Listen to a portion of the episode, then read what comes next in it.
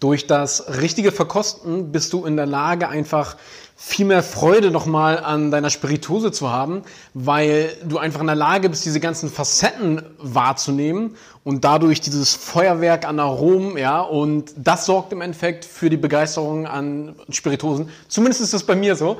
Und daher möchte ich dir jetzt gerne so eine wirklich detaillierte und professionelle Anleitung mitgeben, wie man Spiritosen richtig verkostet und worauf überall eben zu achten ist, damit du da einfach in der Lage bist, wirklich das Maximum aus deiner Spiritose eben rauszuholen. Äh, mega cooles Thema, ist genau mein Ding, ja. und genau, legen wir einfach mal los.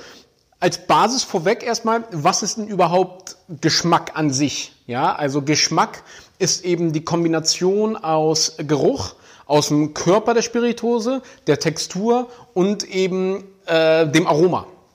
Das erstmal vorweg als Basis. Und Spiritosen sind nämlich ja, die Königsklasse der Sensorik, also die absolute Oberliga. Ja, das hören natürlich die Weinjungs immer nicht so gerne, wenn ich das sage. Aber es ist wirklich so, also Spiritosen zu verkosten ist das Schwerste überhaupt. Es ist schwerer als Essen, schwerer als Wein und sonstiges. Und äh, gerade die Jungs aus der Weinwelt, also die Sommeliers, die trainierten Weinsensoriker, kriegen meinen allergrößten Respekt. Krasse, krasse Jungs und Mädels, die wirklich einfach, boah, also die haben es so drauf, das ist unfassbar. Die sind wirklich in der Lage, dir jahrgangsgenau, hügelgenau teilweise den Wein innen rauszuschmecken. Ja, also die, die Besten unter denen. Das Niveau ist extrem hoch. Der Wettbewerb ist mega anspruchsvoll und ja, ist einfach Bombe. Also die Jungs und Mädels sind richtig fit. Und trotzdem, und das ist das Faszinierende an der Sache, wenn es um Spiritosenverkostung geht, haben wir diese ganzen Sensorik, Sensorik-Genies, ja, und sie scheitern komplett. Und das liegt einfach eben, oder meistens ist es so, es sei denn, sie wurden auf Spiritosen eben sensorisch trainiert. Spiritosen bringen nämlich ein paar Komplikationen mit. Das sind Manipulationen, wie zum Beispiel Zucker. Da bin ich auf der Folge davor eben schon mal drauf eingegangen. Also hör die dir gerne als Basis, bevor du hier weitermachst, erstmal an, was Zucker alles so sensorisch eben bei uns auslöst. Und dann ist es eben noch Alkohol. Alkohol ist halt ein enormer Geschmacksträger und gerade wenn es um hochprozentigere Spiritosen geht, so die Fassstärken beim Whisky zum Beispiel etc., sind wir ganz schnell einfach bei ja, die, dieser Alkoholgehalt gaukelt dir eine Komplexität vor und gaukelt dir eine Kraft vor. Um das zu unterscheiden und sich nicht von dem Alkoholgehalt beeinflussen zu lassen und nicht vom Zuckergehalt beeinflussen zu lassen, muss gezielt trainiert werden. Und daher sind Spiritosen immer so eine, so eine leichte heikle Sache. Aber wirklich da jetzt ein Ding nacheinander. Ich will dir komplett von vorne bis hinten alles ausführlich erklären. Also die Tageszeit zum Beispiel ist extrem wichtig. Ja, ähm, du musst dir vorstellen, dass unsere Geschmacksnerven, die regenerieren sich neu über Nacht. Also sie erholen sich eben wieder und sind somit, wenn wir morgens aufstehen, am sensibelsten. Und daher können wir eben morgens am besten schmecken. So. Und mit jedem Schluck, was du trinkst, mit jedem Essen, was du konsumierst, beanspruchst du eben deine Geschmacksnerven und die werden dadurch eben abgenutzt. Und da, deswegen schmeckst du dann abends weniger als eben morgens. Du bist nicht mehr so empfindlich. Du bist im wahrsten Sinne des Wortes abgestumpft, so können wir es sagen. Und daher, ich meine, probier einfach mal, morgens stehst du auf um 6 Uhr, 8 Uhr, was auch immer und trink mal so einen Whisky mit 60 Prozent. Zieht dir auf jeden Fall voll die Schuhe aus. Während abends so nach dem Essen, gerade wenn du so eher fettig gegessen hast, geht das ziemlich gut. Das ist eben der Grund. Und daher finden die meisten professionellen Verkostungen zum Beispiel eben auch meistens vormittags eben statt, bevor wir eben, keine Ahnung, Aioli mit sonst was gegessen haben, was natürlich auch nochmal alles was wir gegessen haben, beeinflusst unsere Geschmacksnerven. Es bleiben immer irgendwelche Geschmäcker im Mund über, die dann eben unseren Wein oder unsere Spiritose oder was auch immer du bewusst verkosten willst, beeinflussen. Und daher finden die professionellen Verkostungen idealerweise vormittags statt. Ich verstehe natürlich, wenn du das zu Hause jetzt nicht anfangen willst, äh, vormittags zu trinken. Auf der anderen Seite habe ich dir hiermit auch einen sehr guten, äh, eine sehr gute Ausrede gegeben, warum du das endlich mal machen kannst. Ja, das einfach nur für dich zu wissen. Dann das Licht spielt eine sehr wichtige Rolle. Also du möchtest so natürliches Licht wie möglich haben, weil äh, das Licht beeinflusst die Farbe bei unserem Getränk. Das ist jetzt beim Wein sehr wichtig, weil du kannst anhand von ähm, der Farbe des Weines sehr viel ablesen, was den Wein eben betrifft. Bei einer Spirituose ist es leider so gut wie unbedeutend, weil äh, im Spiritosensegment ist es erlaubt, eine Zuckercouleur eben nachzufärben. Das heißt, fast alle gelagerten Spiritosen, die Optik ist meistens eben gefälscht. Und daher bringt dir die Farbe so ziemlich gar nichts, weil wenn es heißen würde, umso dunkler die Spiritose, umso länger wäre sie im Fass gelagert. Kannst du dir vorstellen, dann wäre ja Stroh 80, 100 Jahre im Fass gelagert. Das Zeug ist ja pechschwarz. Von daher spielt Licht im Spiritosensegment keine wichtige Rolle nur bei eben äh, Spiritosen, die nicht nachgefärbt wurden. Das ist dann auch auf der Flasche dann eben deklariert, weil du musst den Farbstoff angeben. Das ist in Europa nicht anders zulässig. Und da spielt es dann durchaus eine Rolle und dadurch bist du in der Lage, von der Farbe schon so ein paar Hinweise zu kriegen, äh, zu, zu nehmen, zu entnehmen.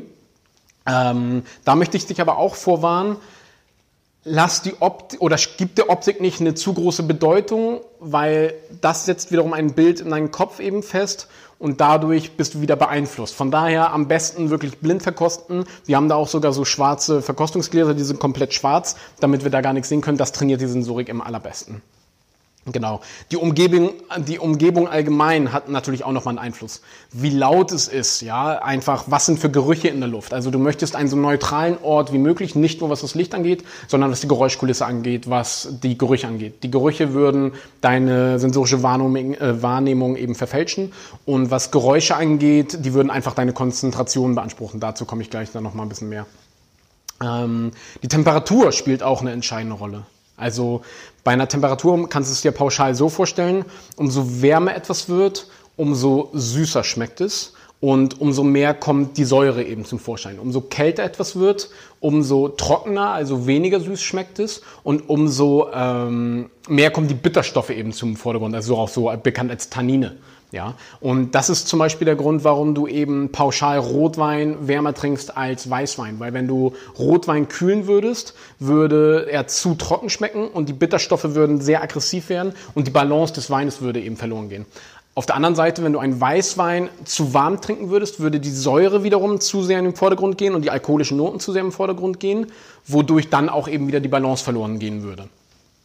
Und bei einer Spiritose ist das eben, umso wärmer etwas ist, umso süßer ist es. Das kannst du natürlich auch zu deinem Vorteil nutzen. Also wenn du etwas magst, was eher süß schmecken soll, ja, weil du es eher weich und geschmeidig magst, dann hilft es da eben, wie bei die Jungs beim Cognac eben mit ihren großen Cognac-Schwenkern, die ja so auf der Hand liegen, die wärmen dann eben mit ihrer Handwärme wirklich schön äh, den Cognac auf und dadurch schmeckt er dann eben weicher und geschmeidiger, als er eigentlich ist. Was für uns jetzt aber gerade ja wirklich wichtig ist, wie verkoste ich richtig und daher, wie ist die Spirituose so, wie sie wirklich ist.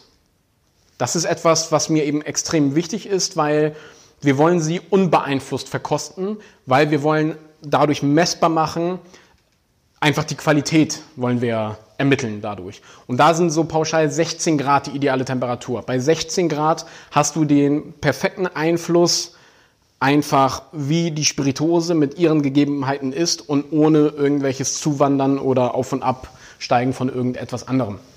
Genau. Froster brauche ich, glaube ich, nicht erwähnen. Ja, Froster ist ein absolutes No-Go. Du trinkst nichts aus dem Froster. Wenn du es magst, kannst du es gerne machen. Rein sensorisch ist ein Froster eine absolute Katastrophe. Die, äh, die extrem niedrigen Temperaturen würden unseren Geschmackssinn betäuben. Wir würden den ganzen Alkohol und sowas äh, ja, überdecken und du schmeckst im Endeffekt nichts. Also die Dinge würden dadurch extrem flach etc. sein. Wenn du natürlich eine miserable Qualität hast oder deinen Wodka-Shot sonst nicht runterkriegst, kannst du es natürlich machen. Warum man Wodka-Shots trinken muss, weiß ich jetzt auch nicht. Aber selbst hochwertiger Wodka wird aus Wassergläsern getrunken und äh, ganz normal bei dieser bekannten Zimmertemperatur. Zimmertemperatur. Ganz nebenbei, Zimmertemperatur ist auch so eine Sache, die falsch verstanden wird. Also zum Beispiel Rotwein bei Zimmertemperatur, AA, auch Spiritosen bei Zimmertemperatur, das ist zu warm per se. Ähm, weil Zimmertemperatur war, war früher in Europa, ja, also wo wir, äh, wo wir einfach noch nicht diese ganzen Heizsysteme hatten. Es war generell im Haus deutlich kühler und meistens kamen die Weine ja auch noch aus dem Weinkeller, wo wir dann so zwischen 12, 14 Grad eben hatten. Daher 16 Grad Top-Temperatur, wenn wir etwas verkosten wollen. Auch gerne kurz abschweifen in die Weinwelt. Wenn du den Rotwein trinken willst und der steht wirklich bei Zimmertemperatur, pack den kurz für fünf Minuten ins Eisfach oder so. Dadurch wirst du dann eben dafür sorgen, dass er eine deutlich ausgewogenere Temperatur hat und du wirst merken, die ganzen Aromen kommen deutlich besser zum Vordergrund, so wie sie sein sollten. Genau. Wir kommen zum Glas. Das Glas ist extrem entscheidend. Du kannst natürlich aus, aus dem Glas trinken, wie du willst. Ich liebe es auch, teuren Schnaps aus der Flasche zu trinken. das, ist schon mal ein bisschen eskaliert. Macht wahnsinnig viel Spaß, ergibt sensorisch aber eben überhaupt keinen Sinn. Dieses Video dreht sich ja darum, was macht sensorisch am meisten Sinn. Und dann sind wir bei dem Nosing-Glas. Also wir, ich habe jetzt hier zum Beispiel ein Weißweinglas in meiner Hand und ein Nosing-Glas für Spirituosen ist eben ein etwas kleineres Glas. Also die ganzen Verhältnisse sind einfach etwas kleiner. Aber die Eigenschaften sind eben genau die gleichen. Was wir nämlich brauchen, ist ein Stiel. Wir haben den Stiel und dort fassen wir eben mit unseren Fingern das Glas an. Dadurch sorgen wir dafür, dass wir die Flüssigkeit nicht durch unsere Körperwärme eben erwärmen. Alles dazu habe ich dir ja vorhin schon erklärt. Jetzt haben wir hier oben die tulpenförmige Form, sag ich mal. Da füllen wir jetzt dann eben unsere Spirituose rein. Und dadurch wollen wir bezwecken, ja, wir haben jetzt hier so eine richtig schöne Oberfläche. Also wir haben diese, diese bauchige Form, die sorgt dafür, dass wir einen maximalen Sauerstoffkontakt haben. Die Spirituose reagiert jetzt mit dem Sauerstoff und ist in der Lage, sich eben voll zu entfalten. Und gleichzeitig geht diese Verengung nach oben eben, damit einfach die Aromen im Glas schön zirkulieren können und nicht sofort eben rauspuffen, wenn das einfach offen wäre. Und dass, wenn wir dran riechen, wir die Aromen schön geballt und gesammelt eben wahrnehmen können. Das ist der Grund dahinter. Nochmal ganz nebenbei so ein kleiner Trick. Wenn es dir wirklich um die Farbe geht, nimmst du dir einfach ein weißes Blatt Papier, hältst du hin und dann kannst du dein Glas da immer wunderschön so hinhalten und dadurch bist du dann in der Lage, die Farbe ja, in der natürlichsten Form wahrzunehmen, weil wenn du es natürlich einfach im Raum rumhältst, wenn du da eine dunkle Wand hast, Wand hast, wirkt die Spirituose und die Flüssigkeit viel dunkler, als sie eben eigentlich ist. Genau. Beim Schwenken jetzt, also die Spirituose haben wir schon eingeschenkt. Schwenken ist eine sehr heikle Sache. Wir wollen das nicht wie in der Weinwelt machen, die dann wirklich da Torpedo spielen teilweise mit ihren Gläsern, um richtig viel Sauerstoff unterzuwirbeln. Wir dürfen nicht vergessen, wir haben eine Spirituose, wir haben einen deutlich höheren Alkoholgehalt als beim Wein. Und wenn wir jetzt so verrückt wirbeln würden, würden wir jetzt eben dafür sorgen, dass sich die ganzen Alkohole eben lösen und nach vorne steigen. Und wenn wir jetzt daran riechen, würden diese Alkoholdämpfe in unsere Nase steigen und alles wäre platt. Dazu musst du nämlich einfach wissen, wir schmecken ja so gut wie nichts. Also wir schmecken nur so Dinge wie süß, salzig, sauer und bitter. Umami etc. gibt es noch ein paar andere Dinge, ist aber nicht wirklich von Bedeutung, denn 80 Prozent unserer sensorischen Wahrnehmung, was den Geschmack angeht, macht, findet eben in unserer Nase statt und nur 20 Prozent äh, spielt der Mund eine Rolle. Daher viel wichtiger, dass die Nase frei ist. Wenn wir jetzt dran riechen würden und die Alkoholdämpfe eben, die wir losgelöst haben durch das Schwenken, würden unsere Nase betäuben, ja. Und dadurch würde, wäre alles verstopft, sag ich mal, und du bist nicht mehr in der Lage, diese ganzen feinen Unterschiede und diese ganzen feinen Nuancen überhaupt wahrzunehmen. Daher, wenn es um eine gelagerte Spirituose geht, riechen wir zum ersten Mal dran, bevor wir überhaupt geschwenkt haben. Da ist ganz wichtig, dass du nicht dein Glas irgendwie äh, oder deine Nase im Glas versenkst, ja, wie das die äh, Jungs und Mädels aus der Weinwelt machen. Auch hier beeinflussen wir wieder mit den Alkoholdämpfen und das berücksichtigen, berücksichtigen wir.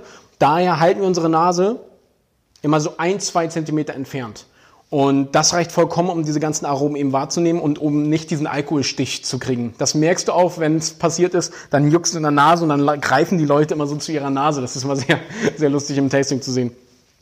Bei einer gereiften Spirituose riechen wir erstmal dran, bevor wir geschwenkt haben, weil ähm, wir haben ja extrem viele Aromen in so einer Spirituose drinne und jetzt sind wir dadurch in der Lage, erstmal die leichten und flüchtigen Aromen wahrzunehmen und das gibt uns einen deutlich besseren Hinweis auf den Rohstoff, woraus die Spirituose destilliert wurde. Und dadurch in einem Blind Tasting sind wir viel besser in der Lage zu erkennen, haben wir jetzt einen Weinbrand oder einen Rum oder sonstiges.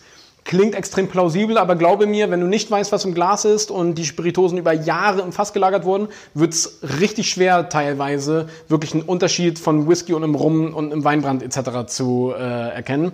Probier es gerne mal aus und lass dir von jemand anderes einschenken, ist wirklich nicht leicht. Und dann schwenken wir erst. Wir schwenken auch nur einmal. Das war's. Mehr machen wir nicht. Da Torpedo.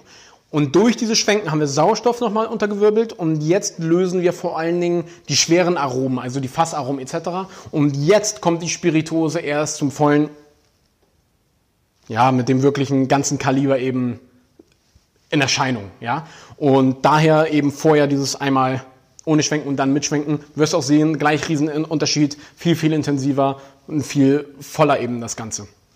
Gerade bei sehr alten Spirituosen ist es extrem wichtig, dass du nicht zu viel schwenkst.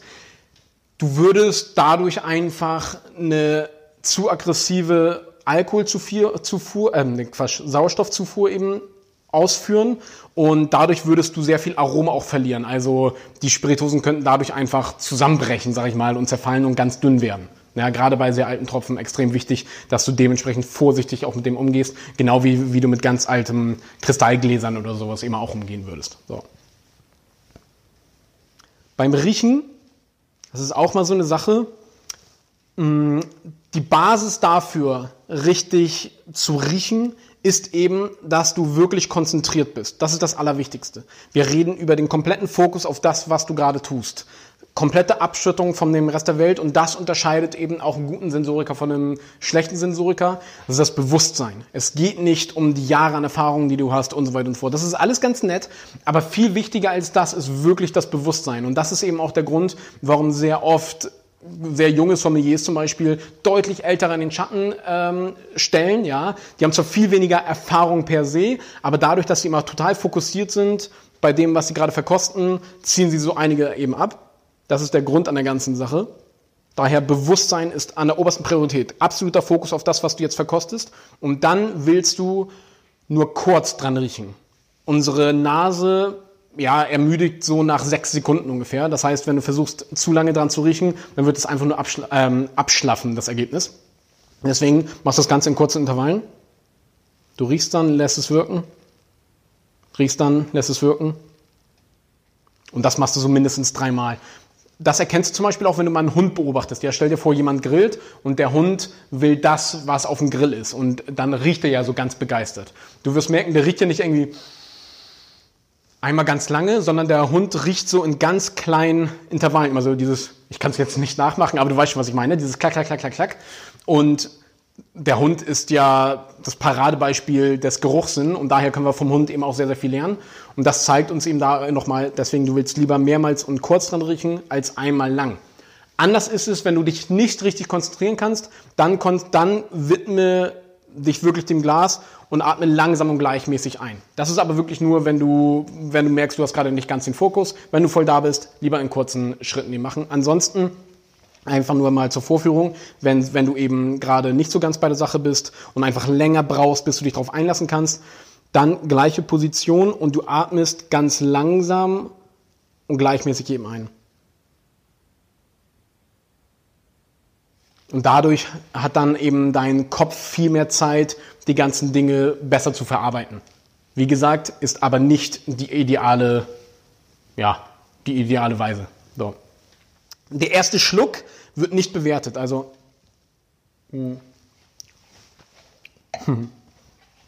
was nämlich passiert, wenn wir jetzt zum ersten Mal Alkohol eben in unseren Mund führen. Alkohol ist ja Nervengift und ist extrem aggressiv. Und das erwischt jetzt eben unsere Geschmacksnerven so komplett aus dem Hinterhalt. Die sind komplett überfordert und sind sehr gereizt. Und durch den ersten Schluck gewöhnen wir uns jetzt an den Alkohol und sind vorbereitet auf den nächsten Schluck. Und daher den ersten Schluck, alles klar, ist passiert. Und dann erst den zweiten Schluck eben bewerten. Einfach pauschal nicht den ersten Schluck bewerten. Schlürfen, wir kennen das ja aus der Weinwelt, ja, wenn Sie dann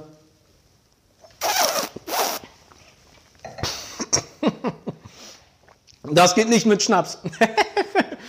ich mag das immer ganz gerne, wie ich es vormache, aber durch dieses Schlürfen wirbelt den ganzen Alkohol auf und, und so wie es jetzt gerade bei mir passiert ist, ballert dir der Alkohol dann eben äh, komplett einfach gefühlt in den Kopf und gibt dir so einen Kick. Fühlt sich irgendwo auch ganz cool an, hat aber mit guter Sensorik nichts zu tun. Du machst damit eben wieder alles platt. Wir schlürfen daher nicht mit Spirituosen, sondern jetzt kommen wir eben zum Bereich Schmecken, was wir geschmacklich eben wahrnehmen. Wir wollen dem Ganzen wirklich Zeit im Mund lassen. Also ganz nebenbei, wir haben ja auf der Zunge haben wir Geschmacks, äh, Geschmacksnerven eben, die so Dinge eben wie süß, salzig, sauer, bitter etc. wahrnehmen. Dass wir unterschiedliche Stellen haben, wo wir intensiv diese Dinge wahrnehmen, wie zum Beispiel vorne auf der Zungenspitze süß, das ist schon lange widerlegt worden, okay? Also streich dir das aus dem Kopf. Wir schmecken auf der ganzen Zunge alles, was wir schmecken. Ganz nebenbei, Schärfe ist kein Geschmack, Schärfe ist ein Schmerz. Ja, das ist eine schmerzliche Wahrnehmung, es hat nichts mit Geschmack zu tun. Und während wir jetzt ähm, die Spirituose eben in unserem Mund mit unserem Speichel eben mischen, werden die ganzen flüchtigen Aromen frei. Und was ganz wichtig ist, wir riechen besser, wenn wir die Spirituose äh, im Mund haben, als wenn wir einfach nur am Glas riechen. Also es passiert da nochmal viel mehr. Daher ist es extrem wichtig, dass du die Flüssigkeit wirklich ein paar Sekunden mindestens im Mund lässt, um dieses ganze Spiel wirklich passieren zu lassen. Also unsere Nase ist ja mit unserem Mund hinten direkt verbunden und diese ganzen Aromen gehen jetzt hier nach vorne und nach hinten. Und die Nase generell ist mit ihren 5 Millionen Nervenzellen ähm, die freilingsten Ner Nervenzelle sozusagen im Körper. Weißt du, was ich meine? Ähm, und dadurch extrem sensibel und diese ganzen Informationen würden jetzt äh, eben an unser Gehirn weitergeleitet. Und das Ganze passiert vor allen Dingen, während wir die Spirituose im Mund haben. Daher essentiell behalt das Ganze schön zwei, drei mindestens Sekunden im Mund. Lass es mit dem Speichel mischen und die ganzen flüchtigen Aromen überhaupt sich wirklich komplett entfalten. Da spielt jetzt die Wärme unseres Mundes eben auch nochmal eine wichtige Rolle, der eben diese ganzen flüchtigen Aromen äh, einfach dafür sorgt, dass die eben frei werden. Genau. Und da ist jetzt auch wieder das Ganze extrem wichtig, dass du da den kompletten Fokus drauf hast, was da jetzt gerade passiert, weil ansonsten ist es natürlich, natürlich dementsprechend schnell weg. Dazu ist es auch sehr hilfreich zu wissen, dass uns, äh, also Riechen ist ein ziemlich ja, ist ziemlich äh, primitives Verhalten. Also das Riechen ist vor allen Dingen eben, da brennt's, ja, das nehmen wir wahr und die, unser Geruchssinn, die Signale, die er, die er dann an unser Gehirn schickt, überdeckt alles andere. Also du kannst gerade voll konzentriert im Gespräch sein, wenn du diesen Geruch von etwas Verbranntem wahrnimmst, pam, ist der komplette Fokus auf das Verbrannte. Das ist zum Beispiel auch der Trick, wenn du ein Streichholz anzündest, wirst du dadurch alle anderen Gerüche überdecken. Also wenn du zum Beispiel auf Toilette warst und das nicht besonders gut riecht, zündest du ein Streichholz an und das überdeckt alles. Es überdeckt natürlich nicht in Wirklichkeit alles, aber deine, dein Geruchssinn ist so extrem noch drauf getrimmt, dieses Verbrannte wahrzunehmen gleich Gefahr, dass es alle anderen Gerüche eben ausblendet und du nur ähm, und du eben nur dieses Verbrannte wahrnimmst. Das ist der Grund dahinter. Genau. Hier sind wir wieder auch extrem wieder beim sensorischen Gedächtnis. Also was ich dir vorhin schon mehrmals betont habe, dieses ganze Bewusstseinsthema ist da eben enorm. Und den Geruchssinn zu trainieren, dass du auch wirklich in der Lage bist, die ganzen Gerüche, die du wahrnimmst, benennen zu können. Und das hat nichts damit zu tun, damit du in irgendwelchen Kreisen da irgendwie cool mit irgendwelchen äh, Begriffen da um dich rumwerfen werfen kannst, was eh keiner weiß, was das überhaupt sein soll, sondern es geht für dich darum, dass du in der Lage bist, die Spirituose, die du verkostest, besser zuzuordnen. Du wirst sie dadurch besser verstehen können, indem du gewisse Dinge und gewisse Prozesse, die sie durchlaufen musste, eben, weil du da in der Lage bist, sie herauszuschmecken und dadurch entwickelst du ja einfach mega Spaß an der ganzen Sache. Ich wurde während meiner Arbeit als Juror immer abgemahnt, weil ich die Lösung immer auf meinen Bogen geschrieben habe. Ja, also ich habe dann in einem Blindtesting konnte ich dann dir dann sagen, welche Spiritose das eben ist. Und das Ganze basierte auf ein Training damals zu meiner Zeit noch, als ich das Rumdepot äh, in Berlin gemacht habe. Wir haben uns wirklich jeden Tag hingesetzt und unsere Sensorik basierend auf Rum trainiert. Das heißt, mein Kollege hat mir ein paar Gläser hingestellt und ich habe ihnen ein paar Gläser hingestellt. Und wir beide wussten nicht, was wir jeweils haben. Und wir mussten die Spiritose so gut beschreiben, wie es geht. Und als wir da wirklich so richtig gut im Training waren, waren wir dann wirklich in der Lage, ländergenau, Destilleriegenau, fassgenau herauszuschmecken, wo dieser Rum eben drinne gelagert wurde, wo er hergestellt wurde, wer ihn produziert hat und dann auch eben in was für einem Holz er gelagert wurde, was vorher in dem Fass drinne war, wie alt das Fass drinne war, wie lange das da gelagert ist und so weiter und so fort. Also einfach nur, um dir ein Gefühl zu geben, was sensorisch da alles möglich ist, ist es wirklich, ja, ist total geil. Also es ist echt der Oberknaller. Und ähm, was da auch nochmal extrem dann wichtig ist, ist eben der Abgang. Das klingt immer nicht ganz so positiv, daher eher äh, Nachklang ist ein bisschen schöneres Wort. Und das wird auch oft falsch gemacht. Also die Leute schlucken runter und gucken dann, wie lange da eben noch irgendwie ein Geschmack bleibt. Und das ist ein extrem großes Qualitätszeichen. Also es geht nicht nur um geschmackliche Komplexität, wenn wir etwas schmecken an sich. Was wir nämlich erreichen wollen, ist, dass wenn wir etwas trinken, dass sich der Geschmack entwickelt. Wenn wir einen Geschmack, einen Eindruck haben und dieser Eindruck bleibt die ganze Zeit, ist es oftmals ein Hinweis auch einfach auf Aroma etc., weil es einfach stumpf ist, ja. Und es ist halt langweilig. Wir wollen geschmackliche ein geschmackliches Feuerwerk idealerweise. Also da soll was passieren, es soll geschmacklich interessant sein, es soll eine geschmackliche Entwicklung eben einfach stattfinden. Und beim Nachklang ist es eben genauso. Umso länger da jetzt noch was passiert, umso besser ist das Produkt. Punkt. Und das hat auch nichts mit Geschmackssache zu tun, sondern wenn es wirklich um die Qualität des Produktes geht, ohne Wenn und Aber, umso länger da im Nachhinein noch was passiert, nachdem du runtergeschluckt hast, umso besser.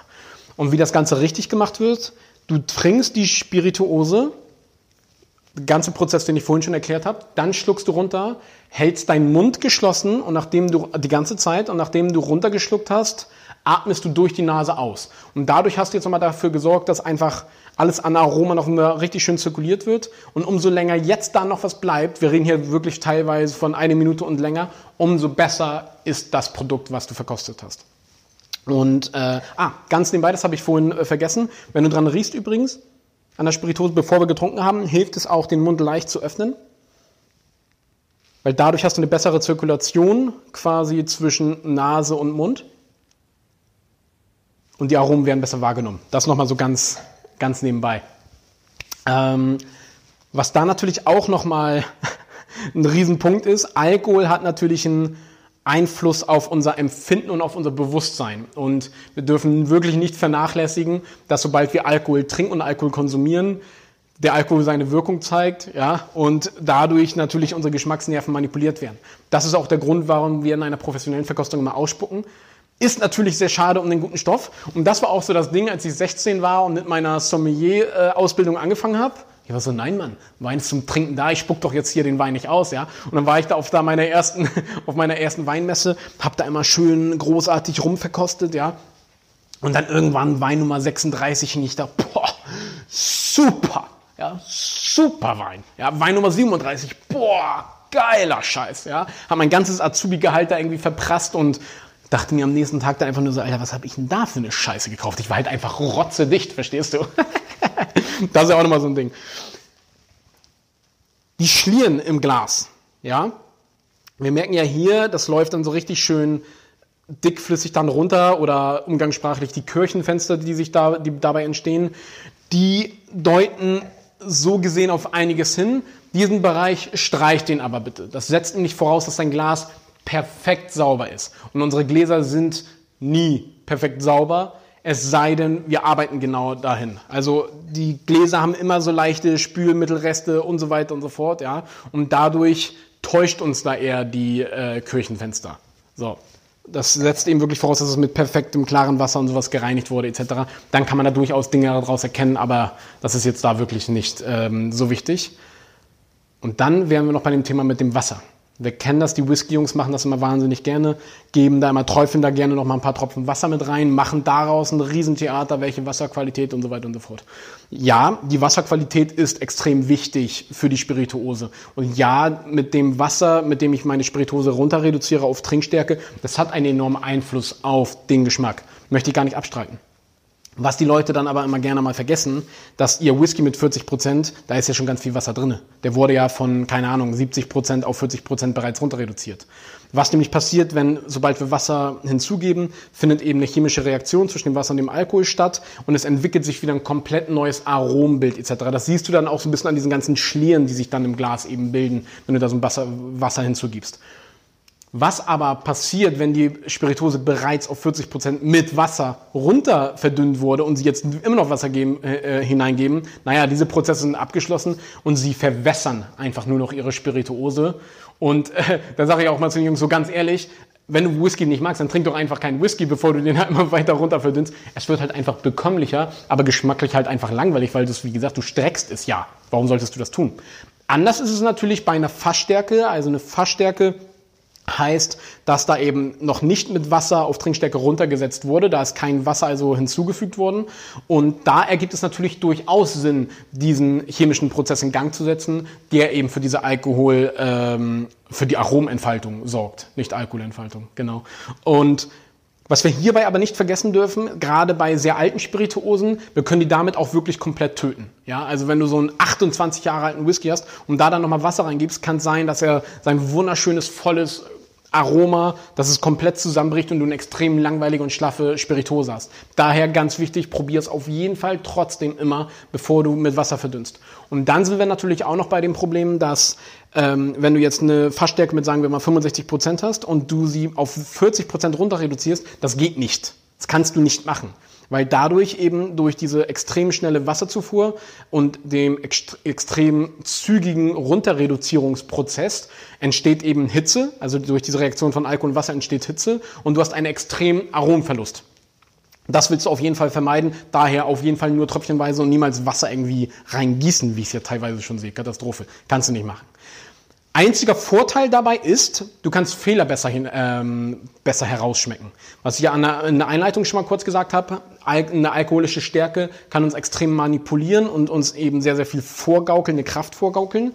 Und wenn du jetzt eine Spirituose drastisch runter reduzierst, dann kann es eben sein, dass nichts mehr da ist. Das ist gerade auch bei Obstbrennen und sowas extrem interessant, wo, weil du dann keine Fehler mehr verschleiern kannst und du kannst viel besser dadurch zum Beispiel gewisse Destillierfehler und sowas eben rausschmecken. Daher will ich das nicht komplett abstreiten, aber nicht so, wie es generell benutzt wird, dass es, oder genutzt wird, das ist auf jeden Fall falsch. Und dann, letzter Punkt, dieses Wasser nebenbei trinken und Brot nebenbei essen, Katastrophe. Brot enthält Stärke, Stärke ist indirekter Zucker, dein Speichel bricht den, die Stärke auf und wandelt sie eben in Zucker um. Das heißt, du hast eine Restsüße im Mund und diese Restsüße beeinflusst wieder die Spiritose. Das heißt, die Spiritose schmeckt süßer, als sie eigentlich ist absolutes No-Go. Ich weiß, das machen die ganzen professionellen Verkoster und so weiter und so fort. Äh, äh, darfst du nicht machen. Negative Beeinflussung. Selbst das Thema Wasser ist extrem heikel. Was nämlich mit dem Wasser passiert ist, wir trinken jetzt das kühle Wasser, das erfrischt unseren Gaumen und dadurch denken wir dann, dass unser Geschmackssinn wieder neutralisiert wurde. Ist er aber nicht. Und da ist eben die Königsklasse und das kann ich dir jetzt so nicht beibringen, sondern das macht dann eben wirklich die Erfahrung. Du musst lernen, wie sich deine Geschmacksnerven eben ähm, verändern, umso mehr du konsumierst. Also wenn wir zum Beispiel in einer professionellen Verkostung sind, sind wir dann gerne mal so bei 70 Proben Alkohol und damit musst du natürlich erstmal lernen umzugehen. Klingt extrem viel, es ist geschmacklich extrem fordernd und anstrengend, es ist aber eben eine Übungssache. Genauso wie, keine Ahnung, jemand, der nie laufen geht, ist nach 100 Metern komplett platt und kann überhaupt sich nicht vorstellen, warum Leute einen Marathon laufen können. Und genauso ist es eben, was eine professionelle Verkostung angeht. Ja, es ist eine extreme sensorische Belastung, ist aber eben eine Übungssache. Daher dieses ganze Thema ähm, Brot, Wasser und so weiter. Nee, so funktioniert das nicht. Wenn du dann trotzdem mal ein Glas Wasser trinkst, dann musst du erstmal wieder wirklich eine kleine Pause machen und kannst dann weiter verkosten. Noch einen kleinen Tipp, den ich dir da gerne mitgeben möchte, ist, wir sind geschmacklich extrem stimmungsabhängig. Mal schmecken gewisse Dinge anders und so weiter und so fort. Was ich da zum Beispiel immer mache, zum Beginn einer Verkostung, verkoste ich etwas oder probiere und trinke ich etwas, wo ich den Geschmack auswendig kenne, den ich extrem gut kenne. Also ich nehme mir zum Beispiel so ein Glas von meinem Wagemut PX-Cast, schenke mir den ein, verkoste den und dann weiß ich, in was für einer Stimmung meine Geschmacksnerven sind und beurteile dementsprechend ähm, die Spirituosen, die ich dann verkoste. Das alles, was ich jetzt zum Schluss gesagt habe, klingt extrem kompliziert, verstehe ich, ist es aber nicht, weil die Übung an sich und das bewusste Verkosten das nämlich dann selber schon mitbringt. Und ja, hiermit haben wir jetzt wirklich eine sehr, sehr ausführliche Anleitung, wie du professionell und vernünftig verkosten kannst. Und das Ganze, damit haben wir jetzt eine sehr schöne Basis geschaffen, dass wir jetzt im Podcast eben voranschreiten können mit äh, den einzelnen Spirituosenthemen. Und wir beginnen jetzt mit das nächste Mal mit dem Thema Rum. Und Rum als die komplexeste Spiritose der Welt wird auf jeden Fall auch ein sehr ausführliches und spannendes Thema. Und jetzt hast du all die Mittel dazu, um all diese Dinge auch wirklich selber herauszufinden. Das war's dann auch wieder für heute. Ich danke dir auch wieder, dass du mit dabei warst. Und wenn es dir gefallen hat, dann hinterlass bitte eine Bewertung auf iTunes oder Spotify und schick es einen Freund, den das interessieren könnte. Gerade eben auch, wenn es ein Freund ist, wo du einfach weißt, der könnte mal ein bisschen, ja, bisschen besser und ein bisschen bewusster verkosten. Mein Name ist Nikolas Kröger von der Wagemut Taste Academy und ich wünsche dir noch einen schönen Tag. Ich danke dir.